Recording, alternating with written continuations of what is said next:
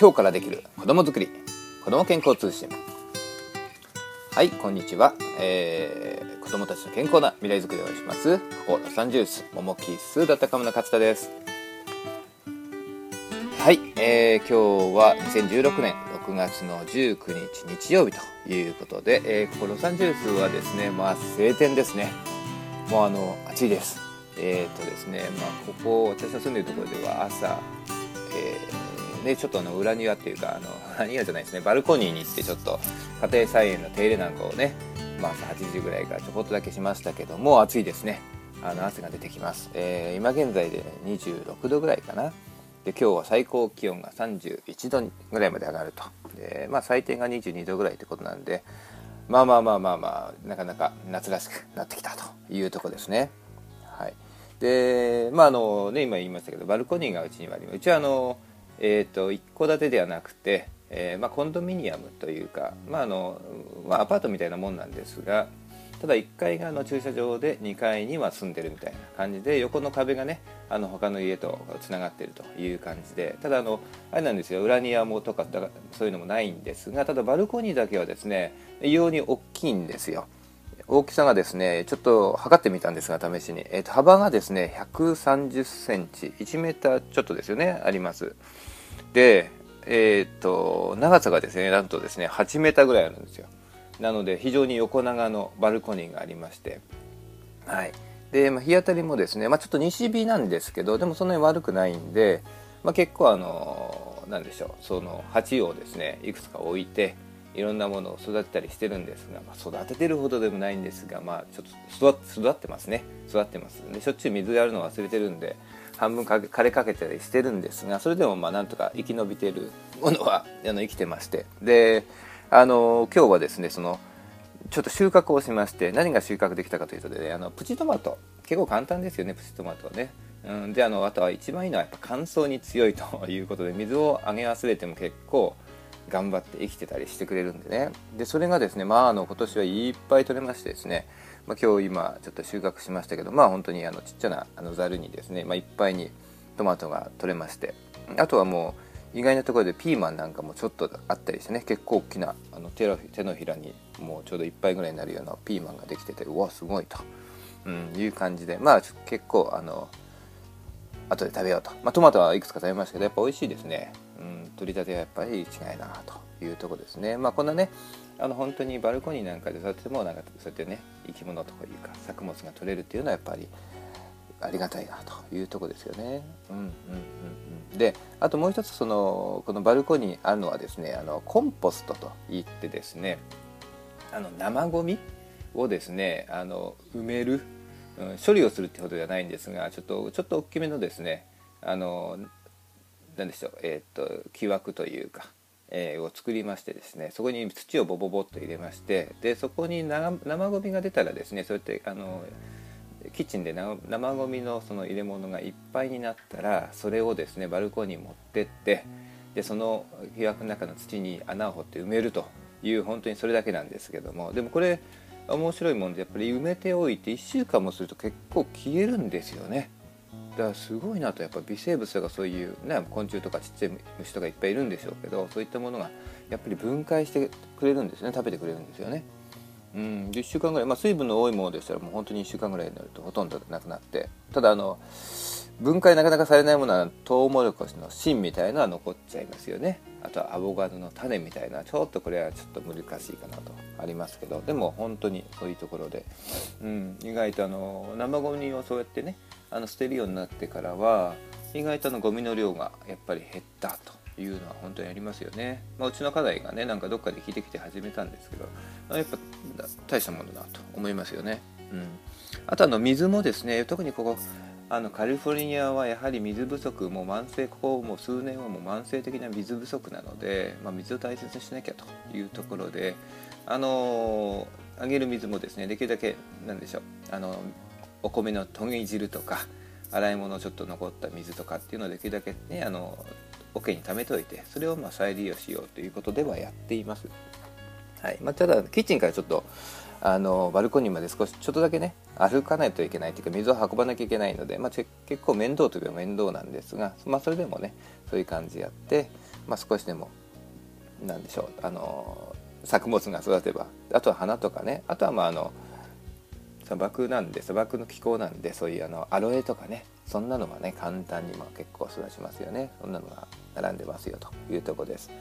はい。まあまああの私のねあの、まあ、夢はですねやはりあの食料とかそういうのもね自給できる。ね、あとはあの電力とかねそういうのもねソーラーパネルとか今ありますからそういうのでエネルギーもね自給できる。完全自給自足の家を持つのが夢なので、まあ、そういう意味でまずは第一歩かなと。いう感じですね。はい、もうもう第一歩何も何年もこんなことばっかり言ってますけれども、えー、まあ、そういう、まあ、夢を持ってますがというところで、まあ、また、ね、次の機会機会があればねそんな話もしたいなというふうに思います。はいはい、ということでですね、えー、っと今日のその健康に関する話とかいうことなんですが、えーと、今日はですね、えトランス脂肪というものをですね取り上げてみたいなと思います。あのまあ、トランス脂肪、まあ、最近はね少しずつそういうのが出てきたかと思いますけどただ、まあ、アメリカに比べますとやっぱり日本ではあんまり知られていないですよね。でこれ何かと言いますとあのマーガリンとかあとあのショートニング。ショートニングっていうのはあの焼き菓子とかねケーキとかそういったものによく使われているものなんですが、まあ、そういったね、あのー、植物油をですね人工的に硬化させたもののにあのの製造過程製造過程ですか。製造過程で発生する、まあ、あの自然界にはほとんど存在しない、うん、あの脂肪のことを言います。でこれがですねやはりあのなんでしょう心臓疾患のリスクを高めるとかっていうことが言われていますのでアメリカではもう,、えー、っとそうですねもう10年以上前からあのかなり規制をされていますただ日本ではあのそういうのがされていないので、まあ、その辺をねあの一つ知っておいてもいいんじゃないかなというふうに思いますではそのトランス脂肪についてちょっとお話しますけどもえっ、とまあウィキペディアありますよね、えをちょっと参考にさせていただきますが、えー、ここからは、えーと、読みますね。トランス脂肪酸、えー、トランスファット。トランスアンサチュレイティドファッティアシド。TFA はえー、構造中にトランス型の二重結合を持つ不飽和脂肪酸。トランス型不飽和脂肪酸。トランス酸とも呼ばれます。トランス脂肪酸は天然の植物油にはほとんど含まれず水素を孵化して硬化した部分硬化油を製造する過程で発生するためそれを原料とするマーガリンファットスプレッドショートニングなどに多く含まれるほかこれらを原料とするパンケーキドーナツクッキーといった洋菓子類スナック菓子生クリームなどにも含有される。一定量を摂取すると LDL コレステロール、えー、悪玉コレステロールですね。を増加させる心臓疾患のリスクを高めると言われ2003年以降トランス脂肪酸を含む製品の使用を規制する国が増えていると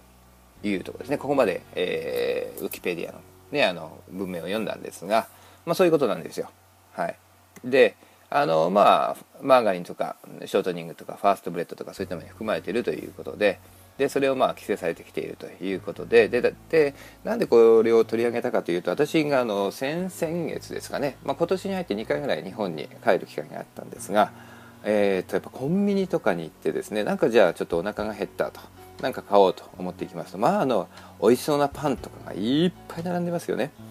でこれパン買おうと思ってねどれにしようかなって見るんですよただやっぱりあの私ももうアメリカにいてもいつもそうなんですがあのあの何でしょう成分表？何に含まれているかとかっていうのはやっぱ見る癖ができてましてですねそれをパッと裏を見るとですね、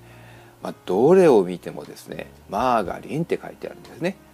でうわこれマーガリン入ってるよね。やめようってなっちゃうんですよ。でもそれを見始めるとですねいやいやもう全部お菓子も全部入ってるから買えないんですよ。買うものが本当にないんですよね。いやーせっかく美味しそうでお腹もちょっと減ったから買いたいなと思うんですが買えないっていうのは辛いですね。なのでまあまあそういう意味で実際ねあの日本ではそのマーガリンっていうのがあんまり体に良くないっていう認識があまりないのでうん、なんでまあその辺をちょっとね取り上げてみたというとこなんですよね。はい、はい、でとですねそこであとはですねその各国の、えー、取り組みについての、えー、記述があるのでそこをまた紹介しますけども、えーと、まずトランス脂肪の含有比率はデンマークでの2%以下など一部の国では規制がなされている。日本では特に規制はなく日本のマーガリンマーガリン類には脂質の8%程度のトランス脂肪酸が含まれている。ファットスプレッドは油脂の少ないマーガリン類。食用油脂が80%以下でありそのため同量の製品ではファットスプレッドの方がマーガリンに比べて製品重量あたりトランス脂肪酸が少ない。脂質の内訳としてトランス脂肪酸が少ないという意味ではないと。いうふうに、え書いています。あとファーストフード店の揚げ物にはカラッとした食感が得られ長持ちするショートニングが使われている場合がある。ショートニングにもマーガリンと同程度のトランス脂肪酸が含まれているがこれを調理のために加熱しても単純なトランス脂肪酸量が増加するわけではない。しかし前述のように加熱による空気酸化で過酸化脂質が生成している可能性はあると、えー、2007年現在米国の KFC ケンタッキーフライドチキンですよね。KFC やスターバックスなどの大手チェーンでもトランス脂肪酸の含有の少ない油脂への切り替えを始めている。しかししかし日本では旧来の油を使用し切り替えの予定がないファーストフードもある。なお日本ケンタッキーフライドチキンでは2007年12月10月にトランス脂肪酸の含有量を半減させた調理油に切り替え今後も含有量をゼロにする油の研究を進めていくと発表している。またミスタードーナツではえーと、2007年12月より油脂そのものを切り替えるだけではなくその他の原材料中に含まれる油脂も改善し大幅にトランス脂肪酸量を削減したと発表している。また2008年3月前後から徹底した三角地管理を行い高熱によるトランス脂肪酸の増加についても厳しく管理されていると,、はいえーと、もう一つは、えー、ショートニングは食感改善効果のためビスケットパンケーキスナック菓子などの小麦粉加工製品にも多く使われているというところですね。はいで、えーと、じゃあ気になる人体への影響とあります。えー、でと接種に伴うリスクとして指摘されているのは主として虚血性心疾患冠動脈の閉塞心、えー、狭心症心筋梗塞の発症と認知機能の低下であるトランス脂肪酸は心臓病のリスクとなるががんへの関与は知られていないというところですね。まあ、あの心臓病の原因になるまた認知機能なんでやっぱり頭にも多少影響があるということですよね。うん、だ食べ過ぎるともしかしたらあれですよねあの頭の記憶記憶とか認知の機能機能っていうのがやっぱ低下するのかもしれないですね。うんうんうん。はい。でトランス脂肪酸の健康影響に関する最近の科学的知見とありますが確定的な証拠全ては、えー、もしくは全てほぼ全部の研究で結果が一致しているという根拠としては工業的に作られたトランス脂肪酸は冠動脈性心疾患にかかるリスクを高める。冠動脈性心疾患につながる LDL 悪玉コレステロールを増やすだけでなく HDL 善玉コレステロールを減らす。こうした影響は過去に過去に考えていたよりも大きかった。はい。で次はあとはおそらく確実な根拠。としては工業的に作られたトランス脂肪酸は冠動脈性心疾患による。死亡突然死および糖尿病にかかるリスクやメタボリックシンドロームと診断される内脂肪内臓脂肪の蓄積。い、えーと、脂質異常。コレステロール中性脂肪高血圧高血糖の数値を高めると。はいということですね。はい。っていうふうに書かれています。要するに、まあ、あのー、あんまり良くないわけですよ。簡単に言えばね。体にはあんまり良くないということで。はい。なんで、できるだけ食べない方がいいわけですね。はい。あ、もう一つありましたね。ここですね。えー、っと、また、中年、老年の健康な女性43歳から69歳、米国を対象した疫学調査では、トランス脂肪酸の摂取量が多い群ほど体内で炎症が生じていることを示す CRP など炎症因子や細胞接着分子が高いことが示された。これについて研究者は動脈硬化症の原因となる動脈内皮での炎症を誘発している可能性を指摘している。炎症因子についてはアトピーなどのアレルギー症への悪影響を及ぼす疑いが提示されている。摂取量が多い場合に不妊症のリスクが高まる可能性がある。なおトランス脂肪酸は通常の脂肪酸と同様、えー、ベータ酸化によって代謝されると。はい。えーとまあ、ちょっと細かいところになってしまったので、えーと、その次ちょっと飛ばしますね。はい、でここで日本の対応と規制というのがありますね。で日本は欧米と違い規制が行われていない。諸外国と比較して食生活におけるトランス脂肪酸の平均摂取量は少なく相対的に健康への影響は少ないと主張する説もある。食品安全委員会の調査報告では日本人が1日に摂取するトランス脂肪酸の平均は全カロ全カロリー中の0.3%、はい。まあ、食品か、えー、確保して食品加工油脂の国内の生産量からの推計で0.6%確保閉じ。で、えー、米国では2.6%であると。これは WHO 韓国にある1%未満をクリアしていると。ただしこれは日本人として平均的な食生活を営んでいる場合のことで過剰なトランス脂肪酸を摂取してしまう人も存在する。また LDL コレステロール悪玉コレステロールに対する耐性が低い人も存在する、はい、というふうに書いていますね。はい。でまあ日本ではま基本的にお米を、ね、食べますからね。だからお米中心の食生活パンとかをまあそんな食べなければまあもうもちろんそんなに問題はないということで。ただ平均というのは全体ですからね。だから結局あのお米ばっか食べてる人もいればあのパンばっか食べてる人もいるということで。あの当然パンばっか食べてる人は特にそのコンビニーパンとかね一般的にその売られてるパンを食べてる人はやっぱりそういうリスクが高くなるということですよ。加工されたね。はい、ということなんですよね。ですから、まああのー、まあ、コンビニ行ってパンパンパンパンとねお菓子に行ってお菓子ばっか食べてると、ね、それも焼き菓子ケーキとかバームクーヘンとかクッキーとかねそんなものばっか食べてるとこういったリスクが高くなりますよと、うん、心臓病アトピー不妊症ね、うん、いろんな問題が起きる可能性が高くなりますよということです。はい、じゃあどうすればいいのかと。まあ、一番はあんまり食べないようにすればいいんでしょうけどでもやっぱりパン美味しいですよね食べるとね。はい、で、まあ、一つ言えるのは、まあ、あのホームベーカリー要するに自宅で、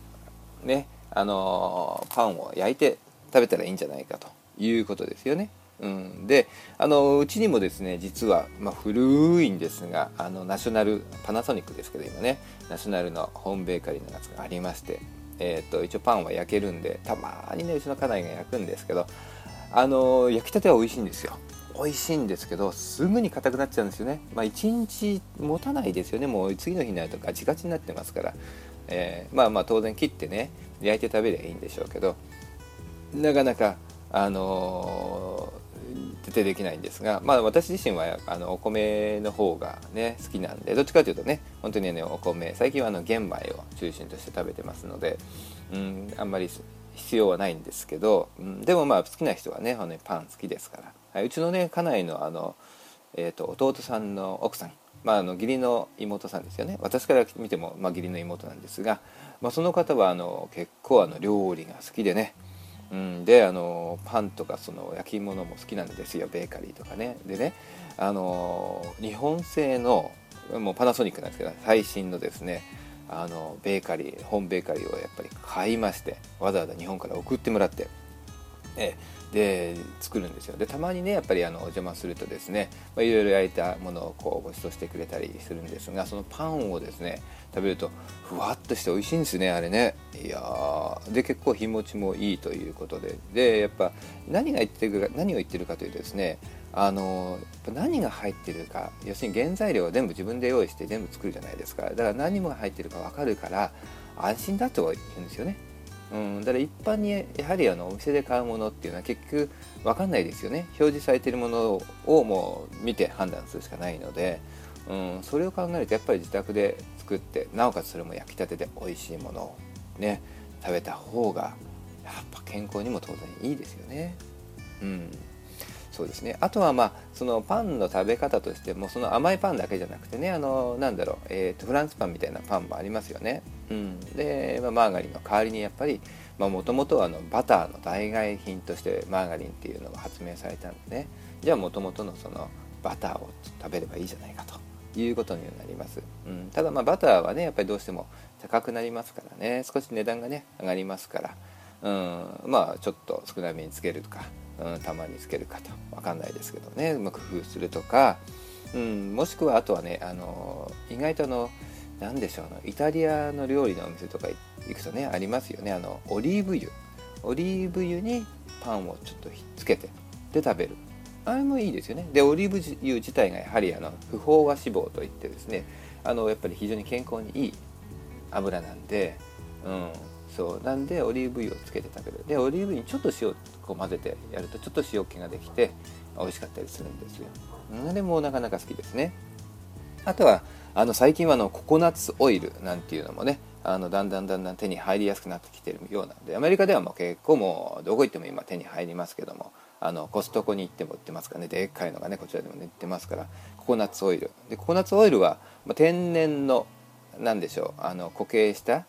え、脂肪なんですがやっぱり体にいいということを言われていましてで最近はもうココナッツオイルを使う人が多いですね。非常に増えている。これをまああのバターとかマーガリンの代わりにね使うということもできます。はい。まあ味はね、まあ、自分なりにちょっと工夫してあなんかをこう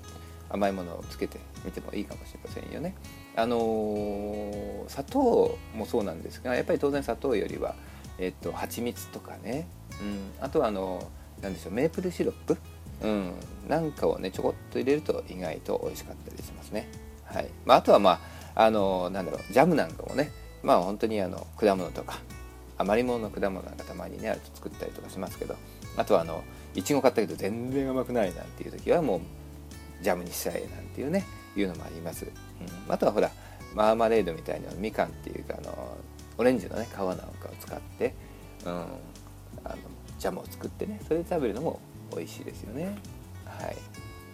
はい。で、まあそういうふうにちょっと工夫をしてね、あの、パンを食べるであればそういうふうに工夫をして、まあ、できるだけね、新鮮で美味しいものを、うん、作って食べるというのがやっぱり理想でしょうね。うん、あとはまあどうしてもコンビニパン食べたければ、まあ、それはもう数もう減らすと、うん、頻度を減らす、うん、ということでしょう。コンビニのための食べ物はやっぱどうしてもあとはあのやっぱり日持ちが良い良くするために保存料とかが入っている場合も多いですし、まあ、基本的に加工食品なのでね、うん、まあ当然コンビニのおにぎりとかお弁当とかにもやっぱりそういったあの添加物が含まれているのがやっぱ非常に多いですから、まあ、できるだけね、うん。まあ、自宅でできればできるだけ作ると。おにぎりなんかもねご飯さえ炊いとけば結構簡単に作れますからね。朝ちょっとねあの時間を作ってね5分10分で結構作れるんででパパパッと作ればおにぎりをねうん、お弁当に持っていくっていうのは結構簡単だと思います。なんでまああのコンビニで買うのもいいけど、うん、でもやっぱり自分で作って持っていけば安上がりだし、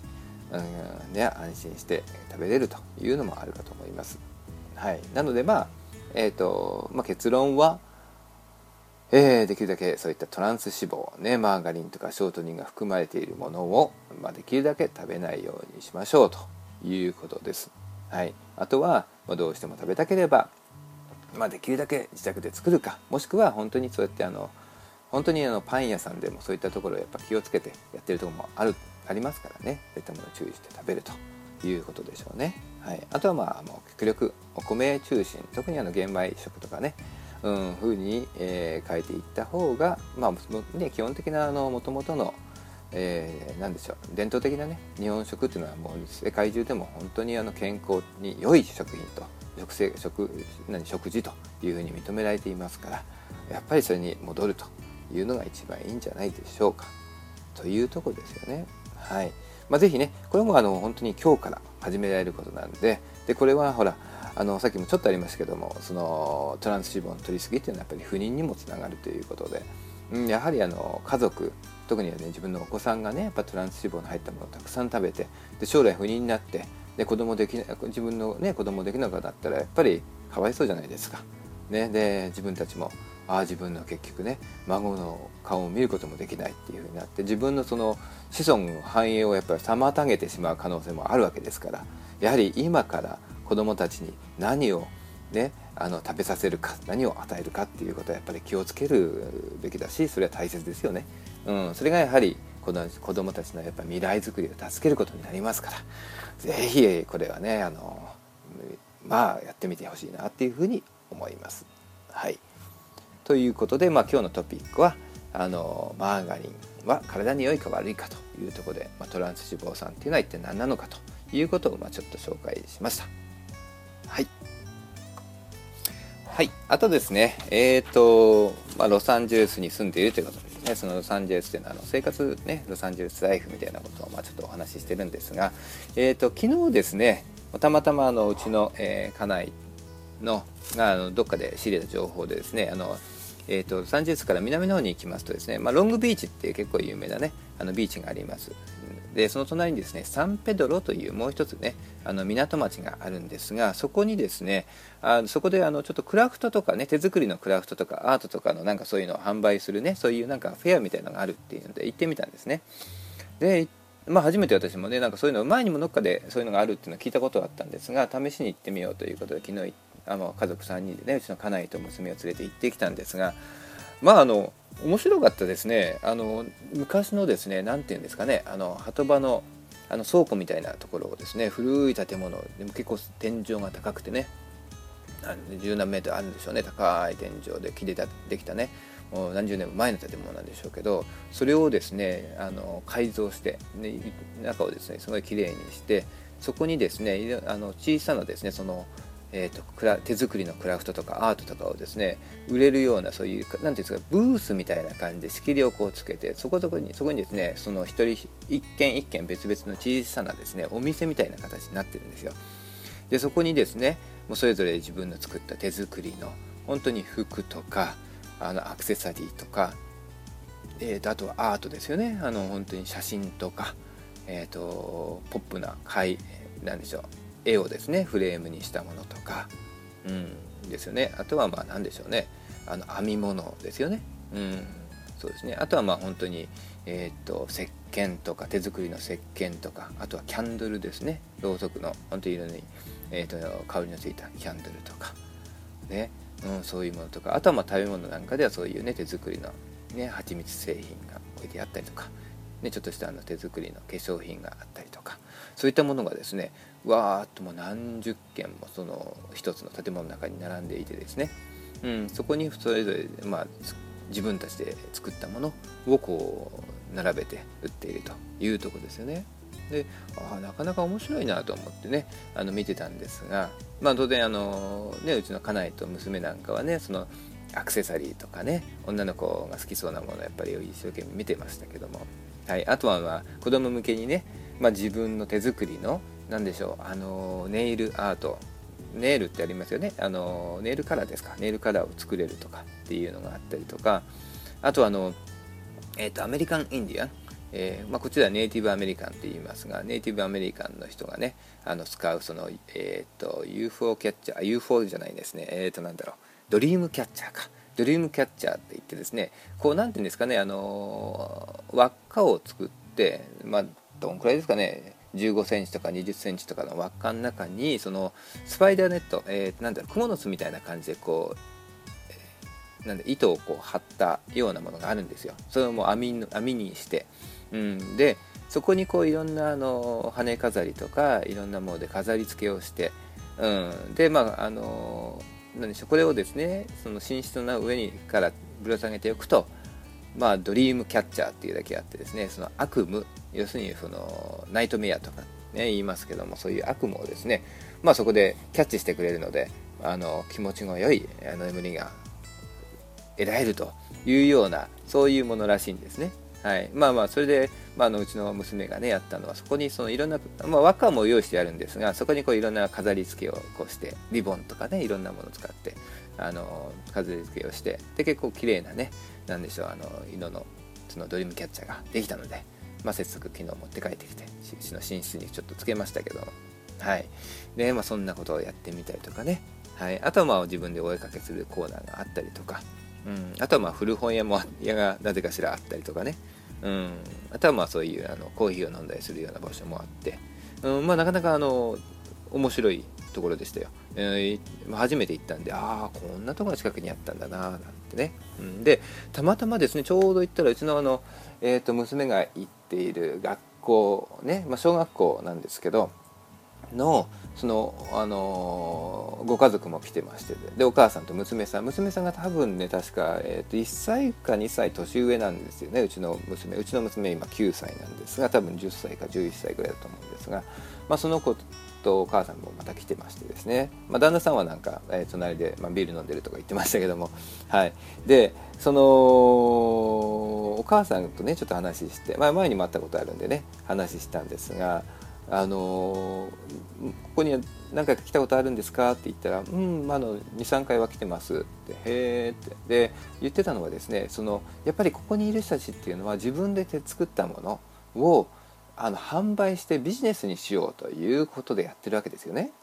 うん、だからそれをこうやっぱりその自分の娘にも見せてあげることでいい意味でそのビジネス意識というものね自分で何かを作って自分で何かをする何かを売って利益を得るとかっていうねそういうビジネス意識がなもしかいやつついたらいいなというもの目的もあってここに連れてきてるんですよということを言うんですよ。へえなるほどなとそこまで私考えてなかったのでうん。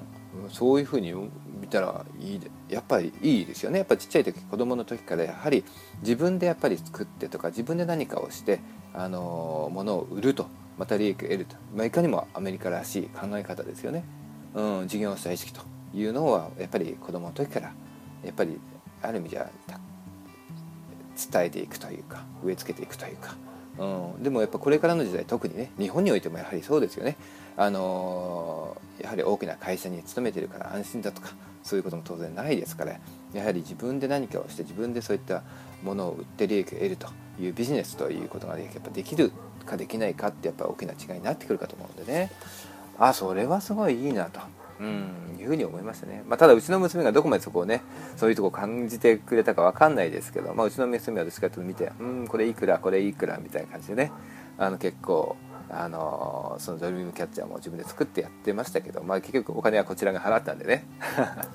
ねネイルのカラーなんかも自分で作ってましたけども、うん、でもまあそういうのもまあ一つ何かのきっかけになればいいなというふうに思いますよね。まあ、最近は日本でもそうですけどこっちだとあの、えーと、ETSY と。ですよね。っていうあのウェブサイトがあってそこでそういったあの手作りのクラフトとかアートとかってやっぱり売れますよね。日本でもいっぱいありますよね。そういった手作りクラフトの販売のウェブサイトみたいなね結構いっぱいあるんでね。だからそうやってもう自分で何かを作って何かを売るってことがあのまあ本当に5年10年もっと前から比べたらやっぱりすごく容易になってきてるやろうと思えばできると。いう環境にはなっているのでまだ一つやってみてもいいかなっていうふうに思いますね、まあ、私はちょっとクラフトはやらないですけど、うん、でもそういうのも一つのねあの可能性としてね持っててもいいかなっていうふうに思いましたね、うん。まあ、私はどっちかというとその隣にですね実はその建物の隣にもう一つ建物があって倉庫みたいな建物があってですねそこは何かというとですね実は地ビールビールですね。ビールのですね工場だったんですよ。でその工場のすぐ中外にもですねそのベンチとかそういうのが出ててですねそこでなんとあの作りたてのビールが飲めるんですね。あいやこれはいいなと。ね、でそこにその、まあ、食べ物も若干はあるんですけどでもそこにあの他にもその何でしょうケータリングのトラックといってですね今こっちは結構流行ってるのはトラックでもってですねあのあちこちに行ってそこであの料理を作って出してくれるっていうそういうねあのトラックがあるんですよ。あのね、ちっちゃな移動式のあのレストランみたいなものでただそこで当然中では食べれないんでそこで泊まって作っまあ、注文して作ってで出してでそれをまあ車の近くでもどっか他のとこでもいいから、まあ、ベンチに座って食べたりとかするわけですよ、うん、そういうのが結構あちこちに今できてるんですけどそういう場所。駐車場とかのなんかイベントなんかあるとよくありますよね。はい。まあ、そういうのも何台か来ててだからビールを買ってね。であの作りたてのビールをみたいなもう買ってでジュワッとしたやつを。でそこで隣のそのケータリングのトラックで食べ物も買ってで一緒に食べると、ね、飲むということができるという環境があったということですね。いやこれはいいなと。ねまあ、あの地ビールのそのレストランっていうのは結構いっぱいあるんですがここはいいのはやっぱり屋外で、ね、結構自由に広い場所で、うん、そういうのができるということとあとはまああのあのペットをね飼ってる人にすごいいいんですね。あのやっぱり普通のレストランってやっぱなかなかペット連れて中に入れないですよね、うん、でもここはもう本当にペットも持ち込み自由みたいなね感じで。うん、ですからまあね当然外だったらいいし中にもペット連れて入れるということで、まあ、その辺がすごい自由で、うん、ペット好きの人オーダーの人にはすごい人気があるみたいですね。はいまあ、今回はちょっとね家族で行ったんでちょっとビールを飲んでる暇なかったんですけど、えー、まあ、車も運転しなきゃいけないんでねあれだったんですが、まあ、次回はね、まあ、誰かあの、まあ、家族で来てもいいですけど、まあ、誰か他のねあの友達と一緒に、まあ、ビールを飲みに来てもいいなというね、まあ、クラフトよりもどっちかっていうとそっちのビール作りの方にねあのビールの工場地ビールの方になんか興味がいった、えー、感じでしたね昨日はね。はいまあ、それもあのサンペドロというところで新しいね、まあ、あの今サンペドロの町もその港の近くあのまあ、ある意味ではその海が近いっていう立地条件ねあのこううまく利用利用して再開発がされているということで、まあ、これからねあのロサンゼルスの中でも一つ、えー、楽しみな場所になるんではないかなっていうふうに思います。ということで、えーとまあ、ちょっとしたロサンゼルスだよりということでした。はい。なので、えー、まあ、今日のね、あのお話はここまでなんですが、まあ、あのいい意味で、ね、家族みんなでそうやって楽しむこともいいし、なおかつ、まあ、日々の生活の中でね、やはりあの健康とか、ね、教育とかいろんなところにやっぱ目を向けて、あのぜひね、えー、家族揃って健康で向上していけるように頑張っていきたいなというふうに思いました。はい、ということで、えー、今日の、えー、ポッドキャストはここまでです。ありがとうございました。ああとは、まああのまあ、今後ね、少しずつ、えこちらの内容なんかも、あのウェブサイトももキスだったかむ MOMOKISS.com の方にもですねあのアップしていくようにしますのでまだアップしませんけどあのしますよしますので、まあ、あのあとはあの、まあ、過去に、ね、アップした健康情報ですとかあとまあサプリメントなんかもねアメリカ製のサプリメント日本向けのご紹介発送なんかもしてますので販売もしてますので、まあ、ぜひねあのご興味のある方は見ていただけたらいいなと思います。えー、ももキスだったかもです。MOMOKISS.com です。はい。ということで、えー、長い間、今回もありがとうございました。失礼いたします。